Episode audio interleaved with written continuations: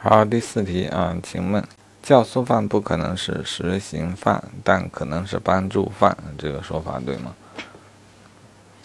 好，这个是错误的啊！记住，帮助犯、教唆犯、教唆犯、实行犯，三者是互相独立的啊。固然他有可能又教唆又实行，但这时候认定为实行犯；若是又教唆又帮助，则认定为教唆犯。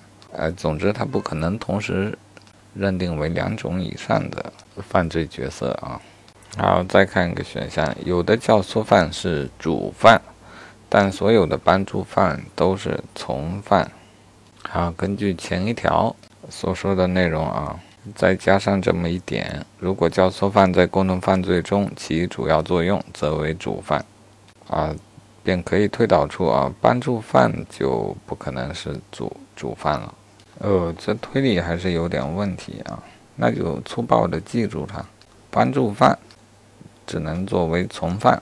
啊，当然有可能成。是胁从犯，啊，但一定成为不了主犯。嗯，那我再请问你啊，有一些帮助犯正犯化了，那你还能说他不是主犯吗？